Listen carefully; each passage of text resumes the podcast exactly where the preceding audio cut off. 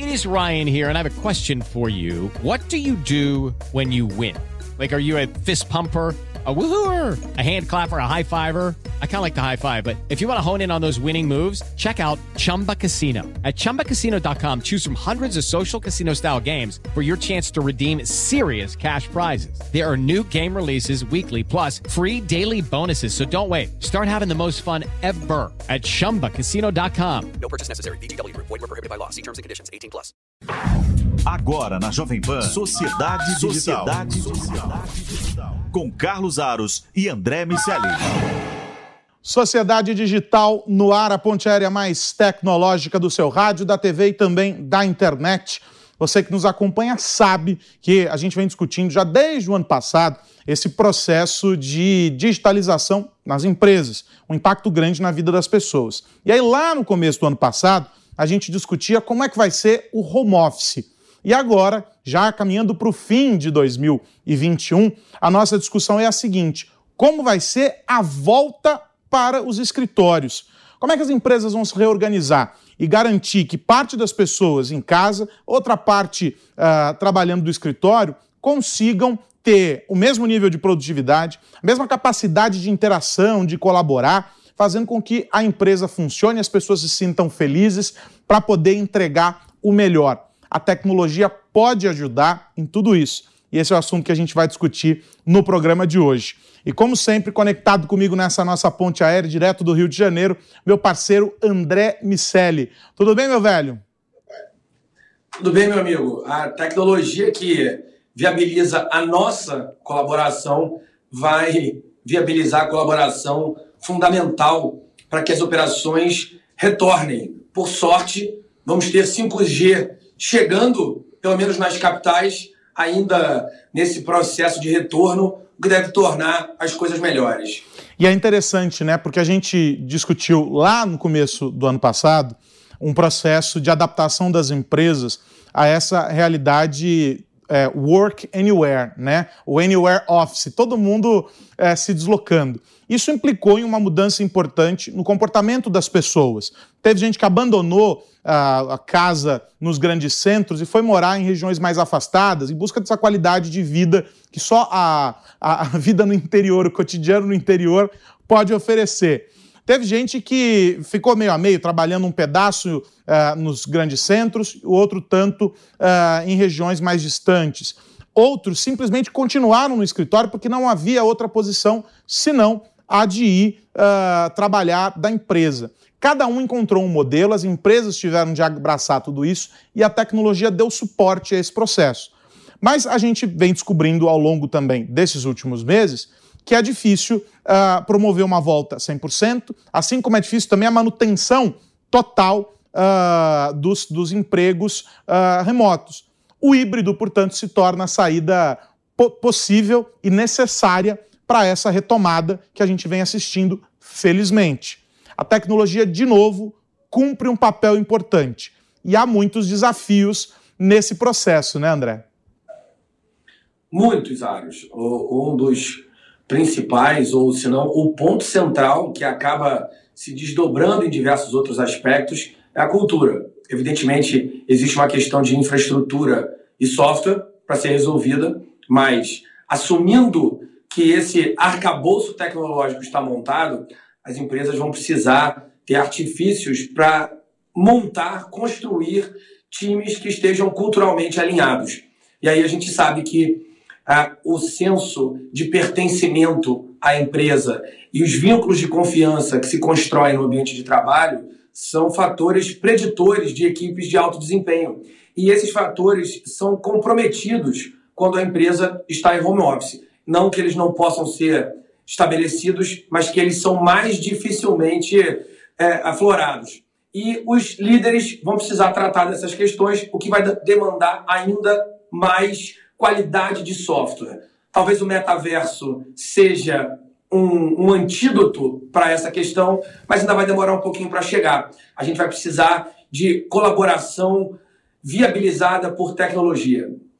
E vamos então colocar a tecnologia nessa conversa. A gente já está aqui com o Márcio Rodrigues, CEO da VAI, essa nossa conexão é, aqui trazendo alguém no mercado, um cara que tá, viabiliz, viabilizou o processo de digitalização com ah, o, o home office para as empresas e agora está dando suporte também para essa retomada e essa reorganização das empresas. Márcio, quero começar primeiro agradecendo você pelo teu tempo, por estar aqui com a gente hoje no Sociedade Digital, e já quero te perguntar o seguinte: é, o que, que, na tua visão, é mais complexo? Fazer essa essa transição para um modelo híbrido ou gerenciar os times 100% remotos, uh, trabalhando uh, no dia a dia? Prazer enorme estar aqui com vocês, obrigado pelo convite.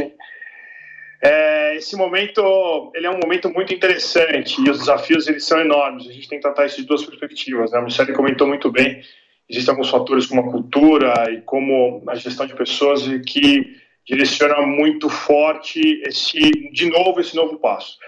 A tecnologia ela tem um papel fundamental. A gente não pode esquecer que ah, no momento que fizemos essa transição para o home office, uma série de novas ferramentas foram inseridas no dia a dia ah, dos associados das empresas. Né? Então, quebramos barreiras, conseguimos fazer funcionar, as empresas que puderam, né, olhando o seu modelo de negócio, aderiam a isso. Agora, com essa volta, o primeiro desafio é saber o que é que a gente é, mantém disso que foi é, levado para o home office, porque um legado foi deixado no escritório. Então a gente precisa fazer esse link. É, sobre a gestão, o desafio da gestão a, a, a 100% home office ou no modelo híbrido, acho que o primeiro ponto é nós aprendemos, já aprendemos a lidar com o home office é, é, forçado, vamos dizer dessa forma, né, com muito cuidado, é, já sabemos, já temos esses desafios. Agora, com essa volta híbrida, a gente tem um momento, um novo aprendizado de dar continuidade àquilo que a gente tinha pré-pandemia com o que aprendemos durante a pandemia. Então a gente vai ter que fazer um link nesse desse novo momento, seja do ponto de vista cultural, seja do ponto de vista de gestão de pessoas. Então isso precisa ser é, muito bem definido. É importante também que as empresas façam um mapeamento é, de quem tem interesse, as empresas olhando o seu modelo de negócio, quem tem interesse de a, realmente a, é, a continuar no modelo de home office de virtual office, identificar aqueles que querem voltar. Então, passa-se por um remapeamento também de tudo isso.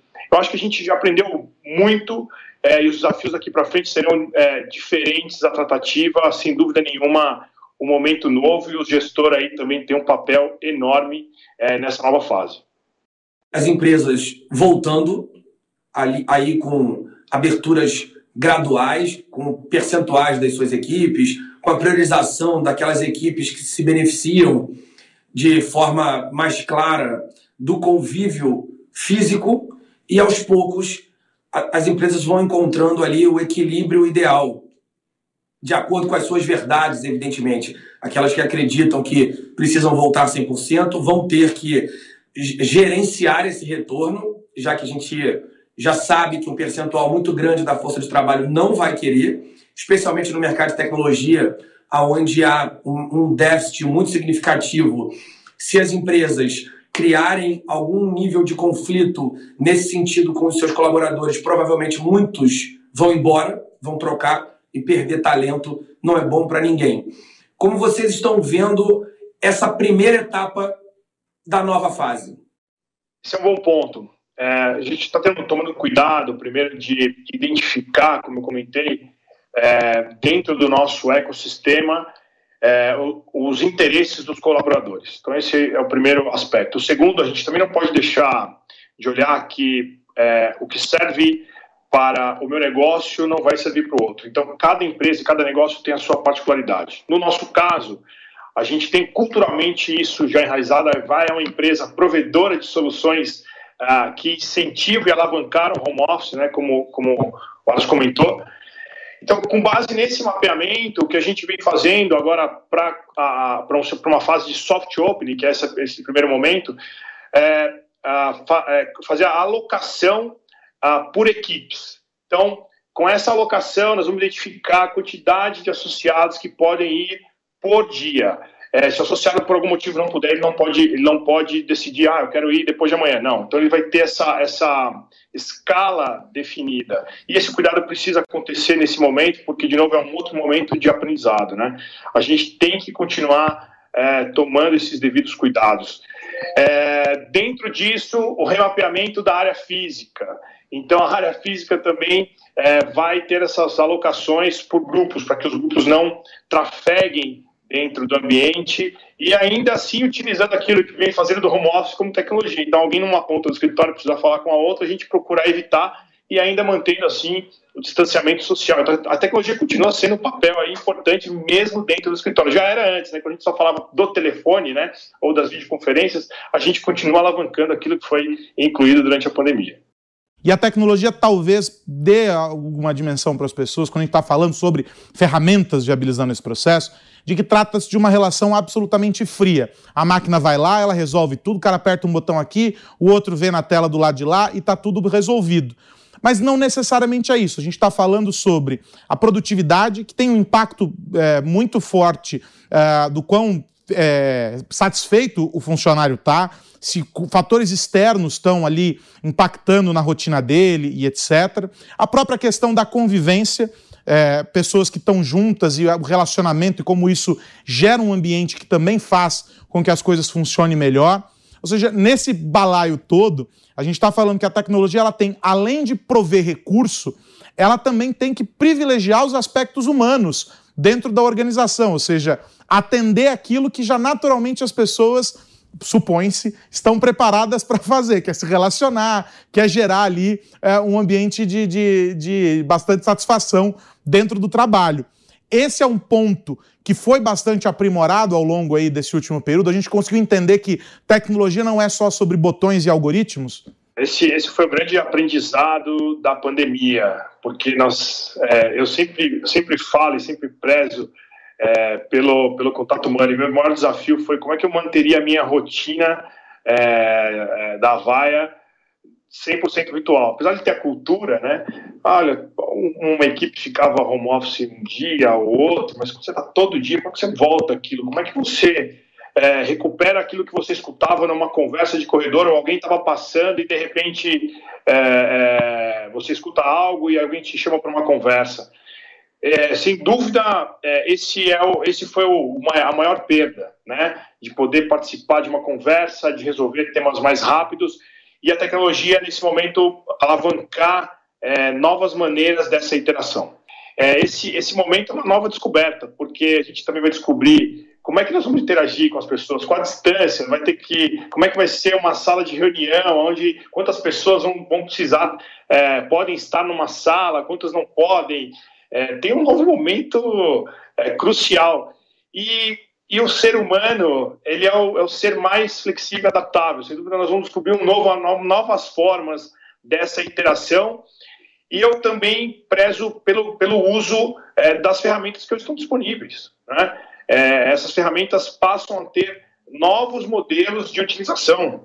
É, a gente tem que explorar isso, a gente deve, devemos explorar esses novos, novos modelos por conta dessa, desse novo cenário. Isso tem que ser extraído ao máximo novamente. Qual deve ser o papel do metaverso? A gente tem visto um movimento muito grande, naturalmente há uma associação muito forte ao que o antigo, a antiga Facebook Inc., melhor dizendo, e a atual Meta tem apresentado para o mercado, ainda muito mais de ideias e conceitos do que de soluções práticas. Evidentemente, elas vão chegar, mas ainda estamos num, num campo teórico, vamos dizer assim.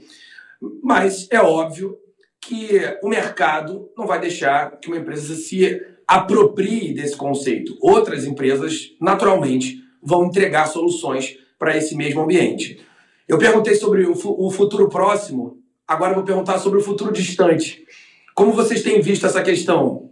O metaverso, ele já, já está aí, já pode ser explorado. O grande ponto é como é que a gente, é, é, como é que a gente coloca o alcance dessa, desse novo elemento da tecnologia é, e a ser utilizado da melhor forma, é, seja na questão da educação, seja na questão da medicina, não só no âmbito corporativo, é isso que eu quero dizer. Então a gente precisa, isso precisa ser explorado de diferentes maneiras, né? A gente e você comentou muito bem sobre a questão da chegada do 5G, isso tem que ser alavancado é, da melhor forma, Né? Então, o metaverso ele já é uma realidade, já, já deixa de ser conceito para ser uma realidade, porque já vem aí de um histórico de anos, e é, a gente tem que agora buscar a aplicabilidade disso. Talvez boa parte do, dos empresários fique pensando, ah, isso aqui não é para mim. Eles estão falando sobre grandes organizações, estão falando sobre empresas que têm, sei lá, 20, 30 mil colaboradores, cuja gestão, claro, é muito mais complexa. Eu queria te ouvir, Márcio, é, sobre uma realidade que é muito próxima do brasileiro, que é o seguinte: o pequeno e médio empresário, que representa o grande volume de, de CNPJs aqui no Brasil, é, em diferentes regiões. Essas empresas foram tão impactadas quanto qualquer outra, é, talvez do, do aspecto financeiro, a depender do setor, de maneira muito mais profunda, com uma recuperação muito desafiadora, uh, por causa de tudo que a gente assistiu ao longo da pandemia. E boa parte dessas empresas, pelo menos o que eu tenho acompanhado aí com os levantamentos que têm sido divulgados, conseguiu fazer a travessia, conseguiu iniciar um processo de digitalização. Ou seja, a gente não está falando de tecnologia apenas para organizações que já estavam digitalmente mais maduras. A gente está falando sobre essa realidade, esses desafios que a gente discutiu até aqui. Eu incluo o metaverso, por que não, é, trazido agora pelo André, é, como é, cenários absolutamente plausíveis para pequenos e médios empresários. Qual é a tua visão sobre isso? Esse é um ponto que, partindo da Avaia, é, já faz alguns anos é, que é, nós precisamos evoluir não só do ponto de vista de portfólio e tecnologia, mas também de modelos de negócio. Né? A Vaia Brasil foi uma das empresas dentro do nosso universo, uma das instituições dentro do nosso universo que mais teve é, novos clientes de pequenas e médias empresas. O que, que isso quer dizer? Que nós procuramos, como empresa, evoluir nessa perspectiva, tecnologia e modelos de negócio. E isso é uma realidade. Né? E o que eu quero dizer no final é o seguinte: toda empresa, todo CNPJ tem potencial, ou eu quero que seja meu cliente. Né? Por quê? Porque realmente precisa. Com a pandemia, a gente não pode, eu volto a tocar nesse ponto, não podemos deixar de mencionar as particularidades de cada negócio, né? então isso, isso é fundamental, né? mas a necessidade de transformação dos negócios. Então, muitas empresas precisaram ir para o mundo para digitalizar o seu negócio, de trazer um canal de comunicação com o cliente final por meios de canais digitais. Então, isso foi fundamental. E quem não aderiu a isso sofreu muito durante esse período. Né? É, e isso passa não só pela forma de comunicação com o seu cliente, passa pela remodelagem da sua infraestrutura. E hoje no mercado brasileiro e mundial existem uma série de opções que ajudam empresas, independente do tamanho dessa transformação. Então, eu tenho conversei, conheço, conheço é, executivos ou novos é, empreendedores que formaram empresas que têm zero de infraestrutura própria. Que, que eles fizeram? Eles criaram empresas é, basicamente usando infraestrutura já no modelo nuvem, né? usando infraestrutura provida já pelo, pelos players de mercado e tem o seu negócio funcionando. Então, isso já é, é uma realidade de alguns anos. O mercado brasileiro vem usufruindo desse benefício e a gente precisa mais do que nunca, e aqui é, nós, os, os, todos os executivos a, a, do setor tecnologia, estamos incentivando aos pequenos e, e, médias empresas a essa, essa adoção. Sim, é possível. A, a pandemia também nos apoiou nesse aspecto para confirmar. E aí, é, só para dar um contexto aqui de números, é, nesse processo de, de, de, adoção de pequenas e, e novas empresas no Brasil, a, a proveu ao mercado brasileiro mais de 250 mil posições nessa transformações, nessa transformação para pequenas e médias empresas. Isso é um número enorme, mas é um número, o número, o potencial disso é ainda, ainda muito maior. Então tem muito espaço a ser explorado. Quero agradecer demais o Márcio Rodrigues, CEO da Avaia, por esse papo, essa visão importante sobre a digitalização dos negócios, sobre como vai ser já está sendo, na verdade, né? a gente está falando sobre um futuro, mas assim, já começou, é o presente. Essa adaptação, essa re readequação e o retorno, tecnologia como um pano de fundo importante, porque é resultado tanto para as empresas como para os consumidores, para os parceiros dessas empresas, porque a tecnologia acaba facilitando uh, a operação, ela reduz custos lá na frente, ou seja, você tem uma série de benefícios. A gente descobriu isso quando digitalizou é, no impulso lá atrás por causa da pandemia e agora que esse processo vem sendo, é, é, é, vamos dizer assim, sofrendo manutenções, porque a gente diz que a transformação digital ela tem começo, mas ela não tem fim. A gente vai vivendo cotidianamente essa realidade. Márcio, obrigado pelo teu tempo, um grande abraço. Eu que agradeço mais uma vez, um grande abraço a vocês. Nos vemos em breve. Até logo. André Miceli, eu vou virar a página aqui no nosso Sociedade Digital, trazer um assunto que a gente vem discutindo já há bastante tempo, uh, um cenário que vem se desenhando e a gente já sabia que chegaria no ponto uh, que chegou, prejuízos uh, já refletidos nos balanços, nos relatórios das empresas por causa ah, da falta de semicondutores, paralisação de algumas indústrias. A notícia talvez mais recente para nós aqui no Brasil, a interrupção da operação da fábrica da, da, Volkswagen no Paraná. São mais de 2 mil colaboradores em férias coletivas, porque faltam semicondutores. E aí alguém vai dizer, poxa, mas na indústria automotiva. Pois é, cada vez mais os carros demandam chips, porque há uma conectividade bastante grande nos veículos, tudo com sensores, tudo conectado e isso vem gerando uma demanda maior por essa indústria. Não só essa, a gente está falando de indústria de eletrônicos, vários segmentos sendo afetados. E a perspectiva não é de um desenho claro para essa retomada já do fornecimento no ano que vem.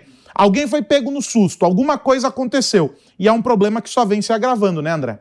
Só vem se agravando, Aros. E é curioso como algumas indústrias reagiram no início. É bom lembrar que toda essa história começou lá no início da pandemia, quando as fábricas dos semicondutores que abastecem o mundo, que em sua maioria ficam na Ásia, foram fechadas por conta do novo coronavírus. Naquele momento, houve uma previsão de desabastecimento, ninguém sabia ao certo o que estava por acontecer e nem quanto tempo iria durar, e as empresas que também enxergaram ali junto daqueles movimentos de lockdown e quarentena que começavam a se espalhar pelo mundo, uma, uma notícia que aparentemente não afetaria tanto. Todo mundo, ou todo mundo, em sua maioria, as empresas cruzaram os braços, esperaram o tempo passar, acreditando que esse movimento seria restaurado à medida que o mundo fosse voltando ao normal. O que aconteceu foi justamente o oposto. Ao longo da pandemia, a demanda pela tecnologia e, consequentemente, pelos semicondutores e chips em geral, a demanda aumentou muito. A gente começou a comprar mais máquinas, a dar mais importância para a conectividade e agora não tem jeito, não tem, não tem para vender. Não tendo para vender, o preço sobe e quem já não comprou perde a capacidade de produzir e, consequentemente, de faturar. É um cenário muito sério, Carlos Aros. Eu espero, sinceramente, que alguma empresa brasileira, em algum momento, se aproveite, ainda que mais para o final dessa história. Tem uma oportunidade importante, a gente já falou sobre isso algumas vezes por aqui, para que o Brasil aproveite essa lacuna e assuma um papel, pelo menos de maior participação, se não de protagonismo, claro, é muito difícil, é, é utópico, mas a, a, de, de, participar desse movimento. Nós conversamos sobre isso aqui no Sociedade Digital com o ministro Marcos Pontes. Ele concorda com, com essa visão, a gente tem essa oportunidade, mas é preciso um movimento da iniciativa privada. Enquanto isso, alguém no mundo certamente está trabalhando para aproveitar essa oportunidade. Queria falar rapidamente também, André, sobre o, o 5G porque a gente comemorou muito 5G, falamos aqui na semana passada sobre isso e tem que comemorar mesmo. Mas a Anatel divulgou alguns dados que chamam atenção para a realidade brasileira. Sabe aquela história, o Brasil da vida real? Não, do, como é você na vida, como é você fora dos stories? O Brasil fora dos stories é um Brasil em que 20 milhões de pessoas ainda acessam a internet por meio da rede 3G. Sabe quando o 3G deu lugar ao 4G aqui no Brasil? Isso começou lá em 2013, 2014. A gente está falando, portanto, de bastante tempo para que essa transição acontecesse. Não era mais para o 3G ter uma penetração tão forte como tem uh, no Brasil 20 milhões de pessoas. O 4G já deveria ter assumido esse lugar. Por isso que o edital do 5G prevê, por exemplo, na faixa dos 700 MHz, uma cobertura de 4G adicional para algumas regiões, escolas. A gente tem aí uma série de, de demandas que, que, que foram é, incluídas nesse edital para tentar suprir. O argumento dos técnicos é o seguinte: são regiões cuja viabilidade comercial não é tão interessante, por isso as teles demoram muitas vezes para chegar. Mas aí não é nem demora, eles simplesmente não chegaram. E isso gera uh, uma dificuldade. Agora, se a gente está falando sobre universalizar acesso, se a gente está falando sobre uma economia que vai depender, para dar saltos, vai depender da conectividade, nós já começamos fazendo tudo errado na migração do 3 para o 4G, né, André? É verdade. A, a diferença é que a migração do 3 para o 4G não houve esse mesmo processo de construir um edital, fazer um leilão e que esse leilão tivesse a preocupação dessas contrapartidas. O fato é que o justo é que as teles não façam esse estudo de viabilidade por uma única região, mas para todo o país. É evidente que isso vai ter um preço, principalmente para as áreas mais atraentes, porque esse, essa, essa, esse déficit da, da área que não se torna atraente vai ser pago pelo outro lado, mas ainda assim é o melhor para todo mundo. Essa diferença de preço se compensa com competição.